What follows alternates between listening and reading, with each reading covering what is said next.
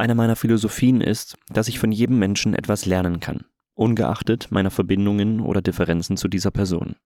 Künftig möchte ich in diesem Podcast Lass doch mal den Jungen in Ruhe noch viel mehr Menschen interviewen, denn es gibt niemanden, der keine hörenswerten Geschichten zu erzählen hat.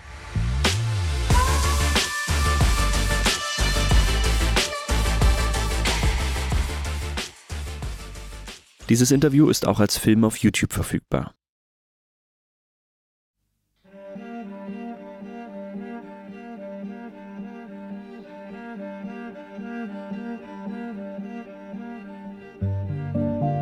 Vertrieben.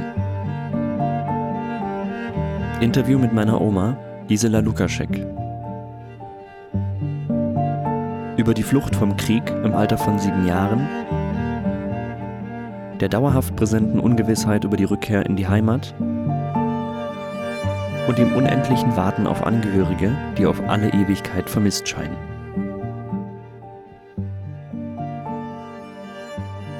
Wenn du bereit bist, kannst du gerne anfangen. Na, dann fange ich an. Ich bin bereit. Na dann, kann es losgehen. Weihnachten 1944, vor 78 Jahren. Man nannte mich schlicht und einfach Giesel oder die Wiesener Giesel. So war ich in der kleinen Gemeinde Weinberge mit nur 271 Einwohnern bekannt. 1943 war ich gerade in die Schule gekommen. Ich bin Jahrgang 1937. Und ich nahm, da wir am Ortsausgang Richtung Mielitsch in Schlesien wohnten, auf dem Weg zur Schule meine beiden jüngeren Geschwister oft in den Kindergarten mit, da dieser sich ganz in der Nähe der Schule befand. Mein Papa Oskar war bei der Wehrmacht. Mutti Frieda hatte viel im Haus und Garten zu tun. Wir wohnten mit der Oma Auguste in unserem kleinen Häuschen. Dort hatten auch noch Frau Hein und mit ihrem Söhnchen Martin und deren Mutter Platz gefunden. So lebten wir glücklich und zufrieden in den Tag hinein. Wir spielten, wir lernten, wir tobten. Dann kam Weihnachten 1944. Mutti lag krank im Bett, starke Erkältung. Die beiden Kleinen waren in Omas guter Stube in der unteren Etage bestens aufgehoben, so dass Mutti ihre Ruhe hatte. Ich war ja schon groß und ich durfte bei ihr im Zimmer spielen. Ich störte sie nicht. Da ich bereits das zweite Jahr zur Schule ging, konnte ich schon ziemlich gut lesen, dank unseres Lehrers, Herrn Seidel. Ich schnüffelte auch gern besonders in Muttis Nachttischkästchen herum. Da waren immer so schöne Sachen drin, auch Papas Briefe von der Front. Als Mutti ein bisschen schlummerte, schnappte ich mir dieses Material und studierte das heimlich. Viele Dinge konnte ich auch nicht verstehen, denn Papa schrieb immer am Ende der Briefe, zeig ja der Giesel nicht die Briefe, denn sie kann schon so gut lesen. Und wenn sie dann in der Schule davon etwas erzählt, dann sind wir schlimm dran. Wir wollen das nicht. Diese Sätze verstand ich überhaupt nicht. Dabei schrieb der Papa doch bloß etwas von der Front, was dort geschah, dass er und die anderen schon aufpassen würden, damit die Russen nicht bis zu uns, er meinte sicher unser schönes kleines Örtchen Weinberge, vordringen würden. Dafür seien sie doch eigentlich alle an der Front und sie würden zuschlagen, wo es nötig sei und so weiter. Und dann schrieb er noch etwas, dass die Front immer näher auf die Deutschen zukomme und dass etwas ganz Schlimmes geschehen könnte. Und wenn wir mal weg müssten, dann sollten wir immer mit Martha, das war Muttis jüngste Schwester, in Berlin Verbindung halten. Dort werde er sich dann auch melden und wir sollten das auch tun. Ich legte die Briefe wieder beiseite und schwieg. Weihnachten ging still und ruhig vorüber, der Jahreswechsel auch. Wir gingen wieder zur Schule, manchmal Nachmittag auf den nahegelegenen Weinberg zum Schlittenfahren. Außerdem freuten wir Kinder uns schon auf das Schlachtefest am 13. Januar. Ich nicht ganz so doll, weil ich nicht hören konnte, wenn das Schwein quiekte und nicht sehen wollte, wie es getötet wurde. Ich versteckte mich meist in Omas Stube. Martin und Werner freuten sich umso mehr. Am Schlachtetag gab es immer Semmelwurst und Wurstsuppe und noch viele andere leckere Sachen. Wir Kinder tollten auf dem Hof umher, Die Erwachsenen waren viel zu sehr mit dem Schwein beschäftigt. Außerdem war es ja Winter und es lag viel Schnee. Dann kam Freitag, der 19. Januar. Mutti machte einen Kuchen, denn am Sonnabend, den 20., hatte Oma ihren 62. Geburtstag. Der sollte ein bisschen gefeiert werden. Sicher kamen wieder ein paar Bekannte aus dem Dorf zum Kaffee und so weiter. Doch alles, alles sollte anders kommen. Am späten Abend des 19. Januars lief der Gemeindediener, an seinen Namen kann ich mich überhaupt nicht mehr erinnern, mit der Klingel durchs Dorf und rief lautstark, dass der Bürgermeister aus jeder Familie eine Person um 20 Uhr ins Gasthaus zu einer sehr, sehr wichtigen Bekanntmachung bittet. Alle waren aufgeregt und begannen zu weinen. Jeder ließ seine Arbeit liegen und trabte zum Gasthaus. Bei Weigerts wurden gerade Federn geschlissen. Mutter Frühauf mit ihrer Tochter Frieda trabten nach Hause und ließen Federn Federn sein. Hilschers und Stobers ließen ihre Vorbereitung aufs Brotbacken sein. Jeder wollte die sehr wichtige Neuigkeit vernehmen. Weinend kamen dann Mutti und Frau Hein nach Hause und erzählten, was zu tun sei. Ich konnte nicht schlafen und lief vor Aufregung auch mit durchs Haus. Die ganze Nacht wurde gearbeitet. Jede Familie hatte für zehn Tage Verpflegung und Wäsche mitzunehmen. Wir würden wegen der näher rückenden feindlichen Front eventuellen Beschuss evakuiert. Frauen und Kinder werden seit mit Gespannen befördert. Männer, die nicht an der Front waren, mussten zurückbleiben, um das Vieh zu versorgen. Gespanne wurden zusammengestellt. Wer kein Pferd und Wagen besaß, so wie wir, wurden einem Gespann zugeordnet. Mutti ließ Fett aus, kochte noch Fleisch ein vom Schweineschlachten, damit es nicht schlecht werde, wenn wir zurückkämen. Dann packte sie ein paar Sachen ein, zum Glück ein paar wichtige Papiere, zu denen auch das Stammbuch gehörte. Ich mischte schon etwas mit. Ich nahm meinen Schulranzen, den ich über alles liebte. Aber Bücher durfte ich nicht hineintun. Esswaren wurden darin verstaut. Ich hatte noch einen ganz kleinen Koffer. Den habe ich heute noch als Erinnerung. In diesen packte ich ein rotes Dirndl mit weißen Streublümchen, dazu eine weiße Dirndlschürze, natürlich für mich und meine Schwester. Mutti schlug die Hände über dem Kopf zusammen und sagte, Kind, es ist Winter, wir brauchen warme Sachen. Ich aber weinte und flehte, die Sachen darin zu belassen. Sie waren doch unser schönstes Weihnachtsgeschenk 1944. Und Mutti gab nach. Wie froh waren wir im Sommer 1945, 46 und auch noch 47, dass wir diese Kleidchen hatten. Denn so lange mussten wir sie tragen. Meine Schwester noch etwas länger, denn sie zog dann noch meins an, als es mir schon zu klein war. Mutti hatte aber in dieser Nacht noch sehr, sehr viel zu tun. Die Anordnung vom Bürgermeister lautete, einen heizbaren Raum offen lassen, Wertgegenstände in einen Raum bringen und verschließen, Schlüssel von Zimmern kennzeichnen und kurz vor der Abfahrt zum Bürgermeister bringen. Treffpunkt des Trecks Ortsausgang Weinberge Richtung Mielitsch. Abfahrt 10 Uhr Samstag, der 20. Januar, Omas Geburtstag. So hatten wir ihn uns nicht vorgestellt. Die Sonne schien hell und kräftig, der Schnee glänzte, es war kalt. Da saßen wir nun oben auf einem Gespann, unten Futter für die Pferde, das der Pole Franz als Gespannführer verstaut hatte. Denn alle Männer waren ja an der Front oder mussten zurückbleiben. Und dann kam das bisschen Gepäck noch oben auf. Frau Petroschke mit ihren beiden Kindern, dazu Frau Streubel, Idas Mutter, die hatten schon Platz genommen. Und auch Frau Margner mit ihrer Enkelin Edith und Helga. Zuletzt stiegen meine Oma und wir drei Wiesner Kinder auf. Mutti und Frau Kiesling hatten ihr Fahrrad dabei. Sie mussten das Rad benutzen, da nicht allzu viel Platz auf dem Wagen war. Da es sehr kalt war, ging Muttis nochmal zurück, holte schon den im Bürgermeisteramt abgegebenen Schlüssel und sucht in Omas Stube nach einem alten Federbett, um uns Kinder dort oben zuzudecken. Sie nahm aber wirklich das älteste Bett, das sie fand, damit die neuen guten Betten auf der zehntägigen Reise, wie man sie uns vorgeschlagen hatte, nicht beschädigt würden. Mit etwas Verspätung verließen wir dann unsere alte, schöne Heimat in Richtung Mielitsch, Trachenberg, Liegnitz, täglich auf der Flucht. Jeden Abend in einem anderen Ort. Quartiersuche, Essen, Waschen, Schlafen, früh wieder los. Und das vier Wochen. Unterwegs gab es oft angenehme und weniger angenehme Episoden.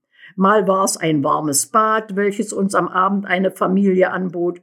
Mal passierte es, dass wir zu viert in einem Bett schliefen. Meine Schwester und ich am oberen Ende, mein Bruder und Mutti am unteren Ende. Mal hatten wir gar kein Bett und schliefen mit 13 Personen auf Stroh in einem kleinen Raum. Dann gab es mal Tränen, als wir größeren Kindern meiner Schwester ein Pfefferkuchenhaus, welches sie von einer netten Frau geschenkt bekam, aufaßen.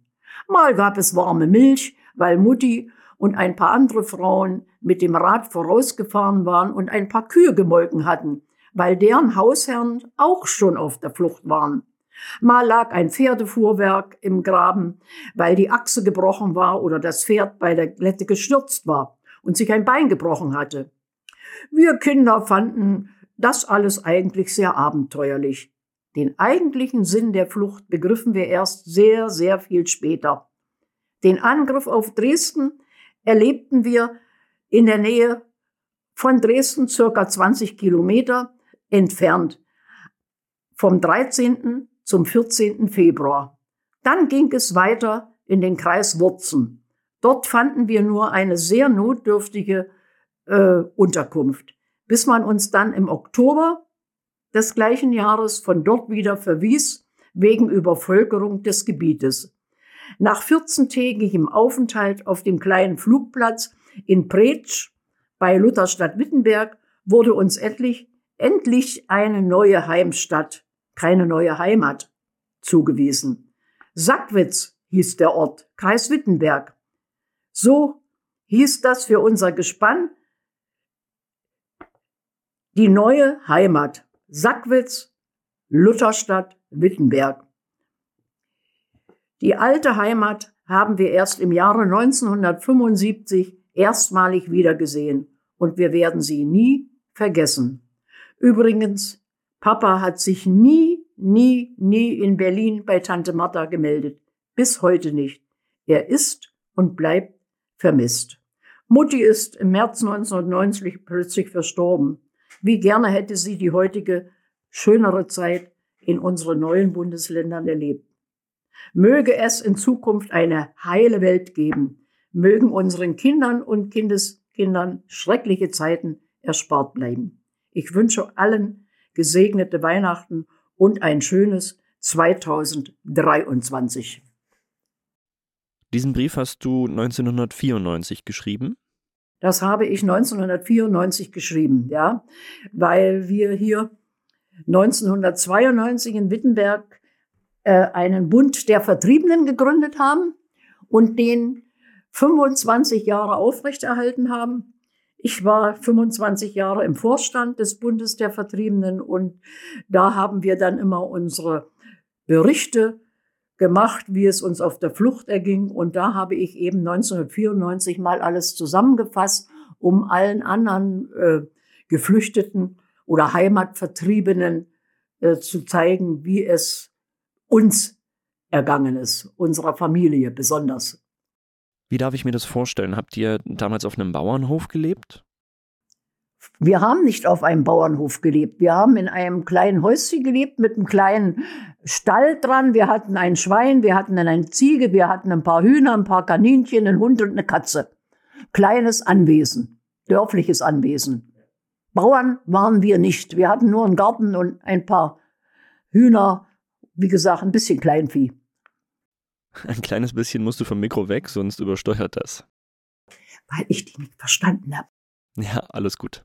Dein Vater gilt bis heute als vermisst?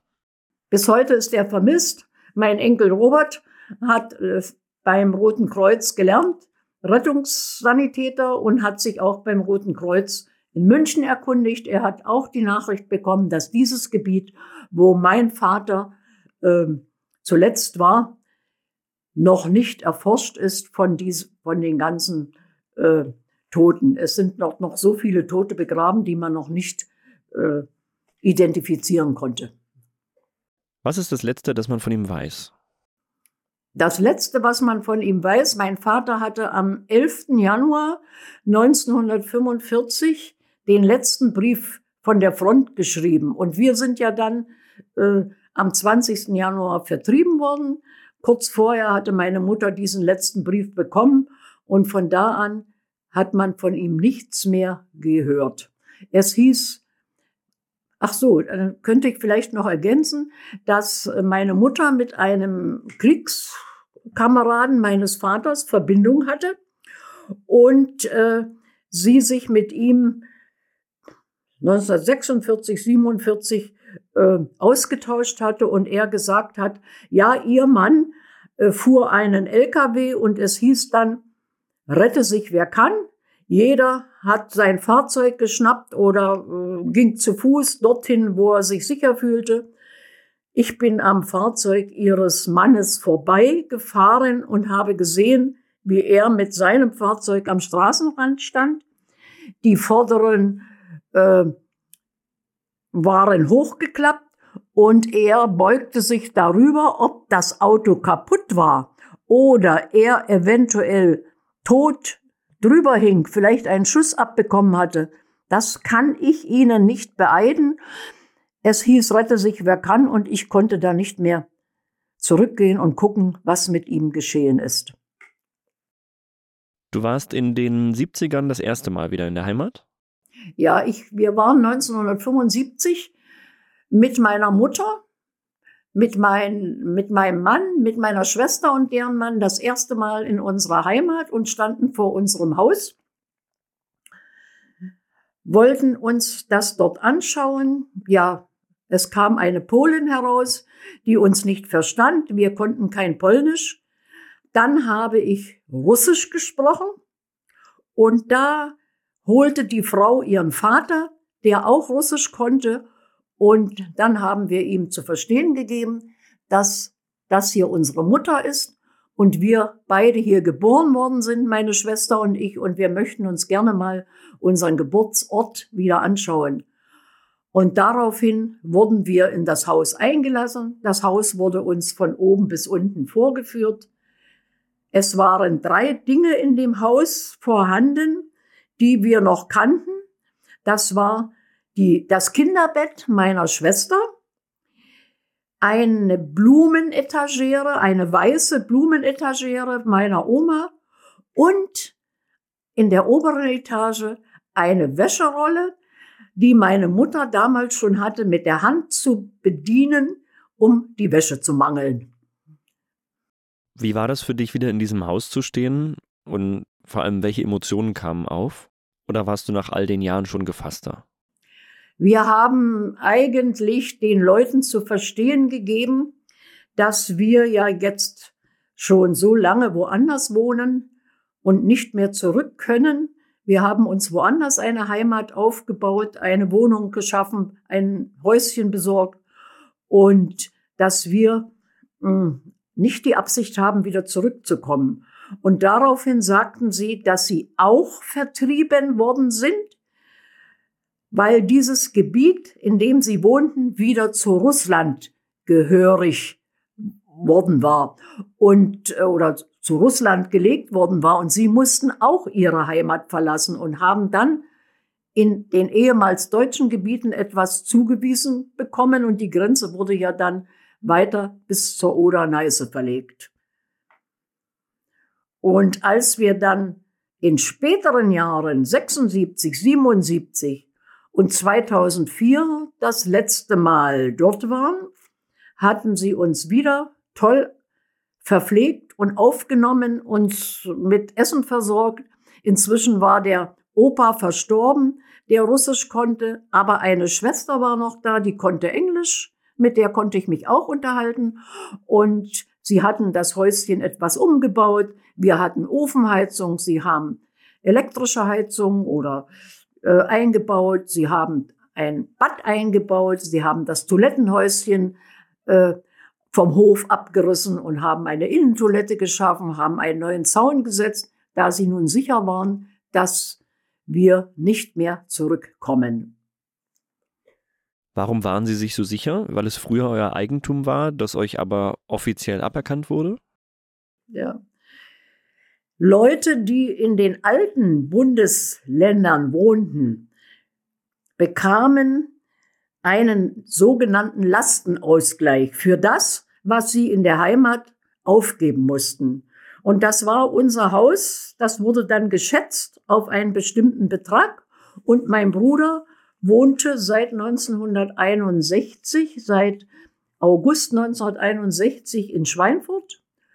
Und er hatte auch einen Antrag auf Lastenausgleich gestellt. Das Haus wurde getaxt. Und er bekam dann den Lastenausgleich für sich beziehungsweise für alle, weil die Hälfte des Hauses meiner Mutter gehörte, die andere Hälfte unsere, den, uns drei Kindern. Und wir haben, meine Mutter und auch wir beiden Mädchen hier in der damaligen Deutschen Demokratischen Republik, haben auf unseren Erbteil verzichtet und mein Bruder bekam den Lastenausgleich, weil er sich 1972 oder 73 selbst ein Haus dort gebaut hat mit diesem sogenannten Lastenausgleich. In dieser Heimat wurdest du ja geboren. Dennoch gilt dein Geburtsort als ungeklärt. Wie kann das sein? Ja, wir bekamen vor vielen Jahren unsere Identifikationsnummern und da waren neun Punkte aufgeführt. Geburtsname, Name, Vorname, Geburtsdatum, Geburtsort, Geburtsland. Und unter der Nummer neun Geburtsland stand Polen. Und das habe ich sofort äh, reklamiert, bin zum Rathaus hier in der Stadt und habe gesagt, ich bin nicht in Polen geboren. Ich bin 1937 in Deutschland geboren. Daraufhin bekam ich die Antwort, lassen Sie bitte diese Urkunde hier.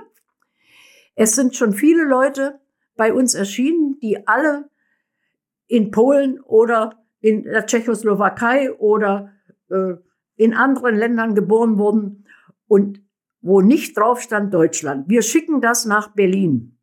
Nach vielen Wochen bekam ich das Schreiben dann zurück mit diesen neun Punkten.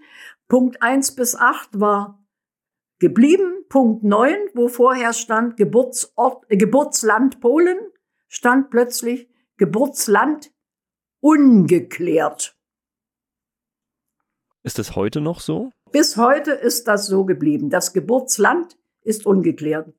Sicherlich aus dem Grund, weil wir keinen Friedensvertrag haben. Du hast auf deiner Flucht ja vieles erlebt, unter anderem auch den Bombenangriff auf Dresden, richtig? Ja. Wir waren circa 20 Kilometer von Dresden entfernt, in Ottendorf-Okrilla, so hieß dieser Ort.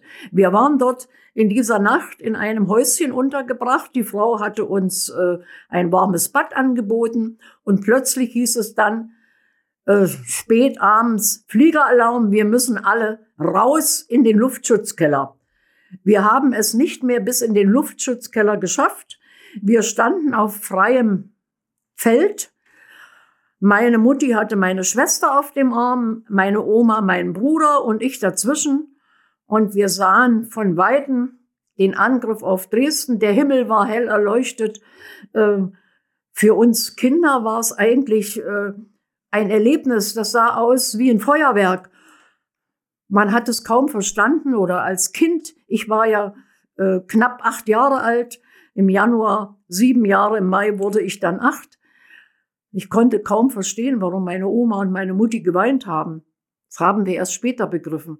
Wir Kinder fanden das eigentlich sehr schön. Es war ein, eine schöne Unterbrechung. Aber es war eben eine schreckliche äh, Bilanz. Als wir dann am nächsten Tag weiterziehen mussten, kamen uns viele Leute mit Handwagen, mit Kinderwagen entgegen, Männer mit verbundenen Köpfen, Frauen mit verbundenen Armen, ein bisschen Hab und Gut in, auf die äh, Kinderwagen oder auf die Handwagen verladen. Das waren alles Leute, die aus Häusern äh, gekrochen kamen, die in dieser Nacht den Bomben zum Opfer fielen. Du hast erzählt, ihr wart etwa 15 bis 20 Kilometer entfernt, als Dresden in Flammen stand. Wie hell war es denn noch in dieser Entfernung? Ja, es war so hell an, äh, am Himmel, man konnte Zeitung lesen, man hätte ein Buch lesen können, so hell war der Himmel erleuchtet, obwohl wir circa 20 Kilometer von Dresden entfernt waren. Es brannte alles lichterloh. Du meintest vorhin, dass du deine Bücher nicht mitnehmen durftest, weil sie nicht wichtig waren. Wolltest du damals schon Lehrerin werden oder entstand dieser Wunsch erst nach dem Krieg? Ja, Lehrerin wollte ich werden seit 1947. Äh, da hatte ich das erste Jahr Russisch und ich hatte eigentlich eine, das hat mir Spaß gemacht, äh, dieses Fach zu lernen und die Russischlehrerin, die gefiel mir auch so doll und da hatte ich eben den Wunsch, äh, Russisch äh, zu lernen oder Lehrerin zu werden. Als ich in der fünften Klasse war, reifte mir dieser Wunsch oder in mir dieser Wunsch und bis zur achten habe ich es dann geschafft. Mein Klassenlehrer und Schulleiter hat immer gesagt, Gisela, du könntest mal zur Oberschule gehen. Und dann bin ich 1951 in der Lutherstadt Wittenberg ins Melanchthon-Gymnasium gegangen. Vier Jahre. Damals hieß es noch Oberschule, heute Gymnasium, Melanchthon-Gymnasium. Anschließend bin ich dann drei Jahre nach Leipzig zum Russischlehrerstudium gegangen. Wie lange hat es dann gedauert, bis ihr akzeptieren konntet, dass euer Papa nicht mehr zurückkehren wird? Ihr wusstet ja nicht, ob er gefallen oder in Kriegsgefangenschaft geraten ist. Ja, meine Mutter hat immer gehofft, dass er wieder käme, dass er sich mal melden sollte, vielleicht in Berlin. Sie hat äh, damals äh, die tägliche Rundschau oder Neues Deutschland oder wo überall Kriegsgefangenen Namen drin standen, die eventuell zurückgekommen sind, äh, hat sie studiert, die Zeitungen, hat geschrieben ans Rote Kreuz, ob eventuell der Name ihres Mannes irgendwo mitsteht, aber Sie hat bis zu ihrem Tode gehofft, dass er sich doch noch mal meldet. Aber leider ist das nicht eingetreten. Durch die Vertreibung hattet ihr quasi kein Hab und Gut. Wie ging es denn in den ersten Jahren nach dem Krieg für euch weiter? Ja, 1945 im Oktober in Sackwitz angekommen, ähm, bekamen wir ein Zimmer zugewiesen und eine kleine Kammer. Und dort waren nicht mal Möbel drin, nur ein Kachelofen, der äh, mit einer Röhre zu, zum Kochen bestückt war. Das war alles. Ein leerer Raum ohne Möbel. Das war das, was wir 1945 im Oktober bekamen. Nach und nach hat sich dann äh, meine Mutti und, äh, gekümmert da wurde in der Nähe von Sackwitz, in der heutigen Sackwitzer Mühle, etwas aufgelöst, was einem Leipziger Unternehmer gehörte. Und dort wurden ganz billig Möbel verkauft. Und dort äh, haben wir dann für fünf Mark vielleicht ein Bett oder ein Schrank oder sowas bekommen. Dann haben uns manche Leute noch eine Couch oder ein kleines Sofa gegeben. Hier kriegten wir einen Stuhl und dort noch einen Hocker so dass wir uns nach und nach alles zusammen geglaubt haben, um äh, überleben zu können. Meine Mutti hatte ja keinen Beruf. Sie hat mit 20 Jahren geheiratet, blieb zu Hause. Wir waren drei Kinder. Sie hat Haus und Garten gearbeitet. Mein Vater war dann 1939 an die Front gekommen. Vorher hat er als Zimmermann gearbeitet, hat sein Geld verdient. Und Mutti hatte keinen Beruf. Es gab ja früher nicht solche Lehrstellen. Meine Mutter war Jahrgang 1915 und sie hat in einer Gaststätte gearbeitet und in einem Kolonialwarenladen dort ein bisschen ausgeholfen, sauber gemacht, sich ihr Geld verdient, bis sie 1936 dann geheiratet hat. Sie hatte also keinen Beruf. Sie ist dann zum nach Reinhards ins Genesungsheim gegangen und hat dort sauber gemacht. Den ganzen Herbst, den ganzen Winter bis zum März. Im März ging die Frühjahrsbestellung los, dann hat sie beim Bauern gearbeitet, hat dort auf dem Feld gearbeitet, hat dort auf dem großen Bauernhof in der Wirtschaft mitgeholfen, Brot backen und alles. Ich bin als junges Mädchen oder kleines Kind, möchte man sagen, bei den Bauern gewesen, habe Gänse gehütet, damit wir abends Armbrot kriegten. So haben wir uns durchgeschlagen. Und bis 1950. Und dann kriegte meine Mutti ein Angebot, dort in dem kleinen Ort in Sackwitz einen Kindergarten zu leiten, beziehungsweise einen Kinder, ein Kindergarten wurde dort eingerichtet im Sommer für die Frauen, die auf dem Feld waren, damit sie ihre Kinder wohl behütet wurden, äh, wussten. Und äh, die Bürgermeisterin Fräulein Baum sagte damals Frau Wiesner, Sie haben drei Kinder, die in der Schule recht gut sind, Sie können mit Kindern umgehen. Ich würde Ihnen diese Aufgabe übertragen. Und da hat Mutti dann 1950 im Sommer diesen sogenannten Erntekindergarten geleitet. Dann kam noch eine andere dazu. Und dann haben sie sich abgewechselt. Im Winter ging sie wieder nach Reinhards in dieses Genesungsheim und hat dort sauber gemacht und Öfen beheizt und im Sommer den Kindergarten geleitet. Bis 1960, zehn Jahre. 1960 habe ich dann geheiratet und bin dann in die Stadt gezogen und Mutti kriegte den Hinweis, sie könnte nach Bad Schmiedeberg, Ortsteil Moschwig, kommen. Dort ist ein Kinderheim eröffnet worden für Kinder im Vorschulalter. Dort konnte sie wohnen und arbeiten. Und das hat sie 20 Jahre gemacht, von 1960 bis 1980 und hat dann 1980 mit 65 Jahren aufgehört.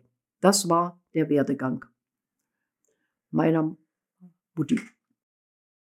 Ihr habt alles von Null auf aufgebaut und das ohne Vermögen, bis auf vielleicht 200 Reichsmark auf deinem Sparbuch. Wem gehörte eigentlich das Haus, in dem nun fremde Menschen wohnten?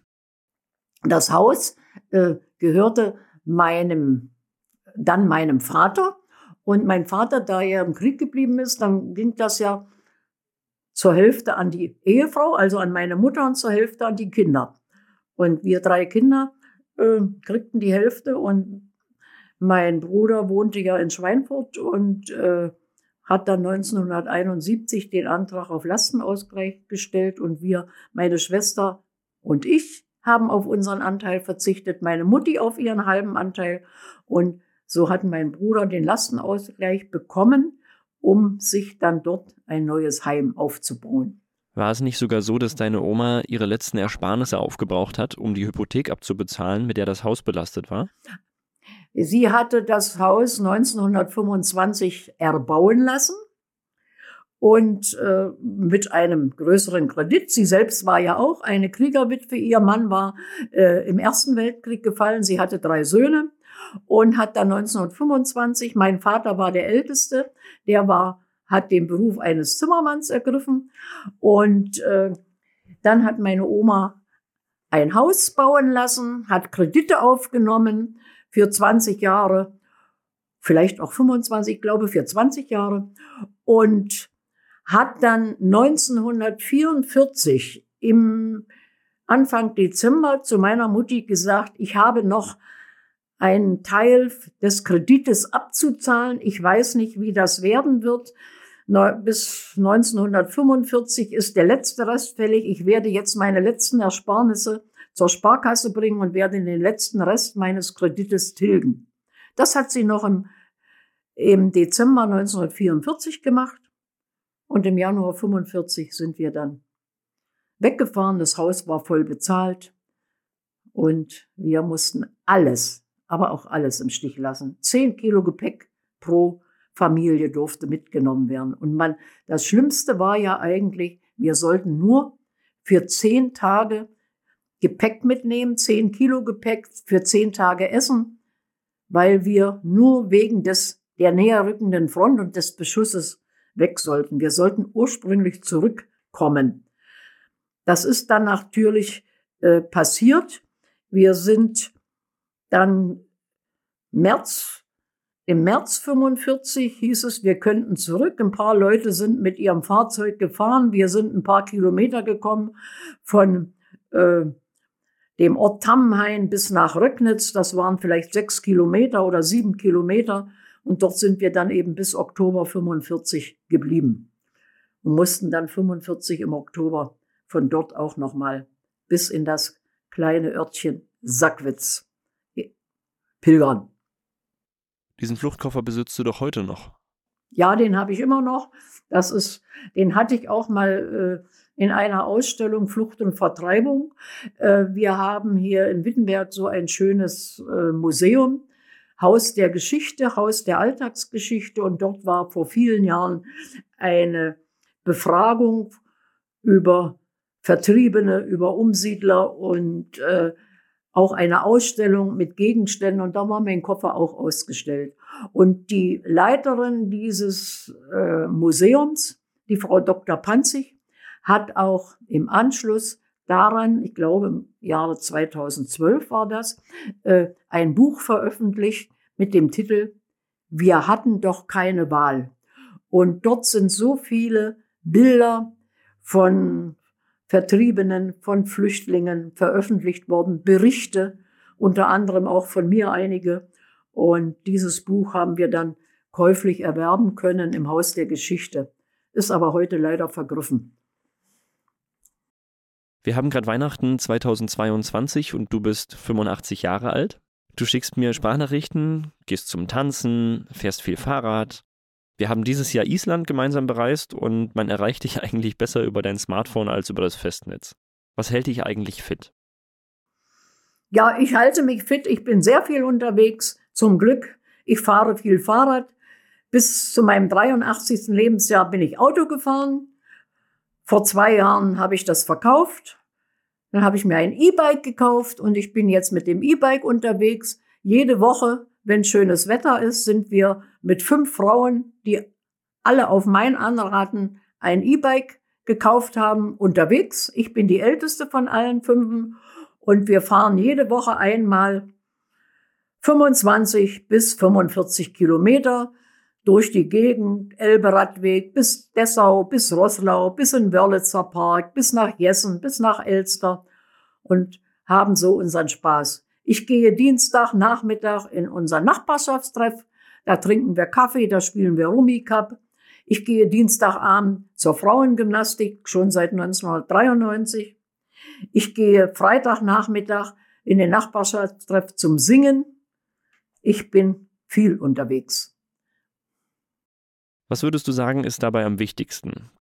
Gesunde Ernährung, in Bewegung bleiben oder eine Kombination daraus? Ich muss sagen, gesunde Ernährung. Ich äh, habe ja seit 2005 Diabetes, geringen Maße. Und ich halte mich eigentlich ein bisschen an die Regeln. Ich esse wenig Süßes, trinke seit dieser Zeit keinen Zucker im Tee oder im Kaffee. Ich halte mich, ich esse auch viel Obst. Ich bewege mich viel. Und bin auch gerne unterwegs und treffe auch viele Leute. Ich war ja 27 Jahre an einer Schule tätig und war immer Klassenleiter von der fünften bis zur zehnten Klasse. Wenn ich die abgegeben habe, fing ich wieder mit der fünften Klasse an. Ich hatte immer sechs Jahre die Klassen in meinem Unterricht und ich kenne so viele Leute, Schüler, die mich heute noch einladen zu ihren Klassentreffen, die mich unterwegs treffen, mich begrüßen oder auch Eltern von Schülern, die immer noch erzählen, wie schön wir damals diese Zeit doch überbrückt haben. Und das macht mir Spaß. Ich habe gerade vorgestern wieder, als ich auf dem Weg mit dem Fahrrad von der Stadt nach Hause war, eine Schülerin mit ihrer Mutti mit dem Fahrrad getroffen. Die Schülerin lebt heute in Prag, ist auch Lehrerin geworden für Russisch und Englisch. Da freut man sich, wenn man solche Leute wieder trifft. Möchtest du abschließend noch eine Weisheit mitgeben? Vielleicht etwas, das du gerne teilen möchtest, etwas, von dem du dir wünschst, dass die Menschen in ihrem Leben öfter darauf achten? Ja, man muss sich fit halten, man darf sich nicht zurückhalten, man muss fit bleiben, man muss sich bewegen, man muss äh, offen sein für alles, man muss die Nachrichten verfolgen, man muss reden und alles äh, und alles so äh, aufnehmen, wie man äh, es eben verarbeiten kann und äh, ja, offen allen Leuten entgegentreten.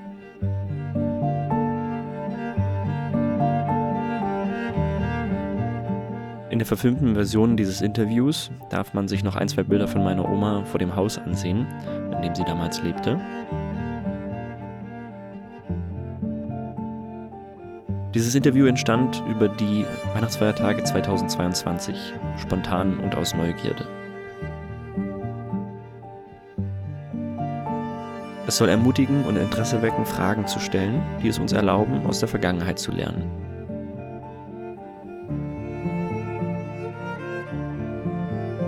Mögen alle Völker der Welt in nicht allzu ferner Zukunft ohne Krieg auskommen. Urak Shah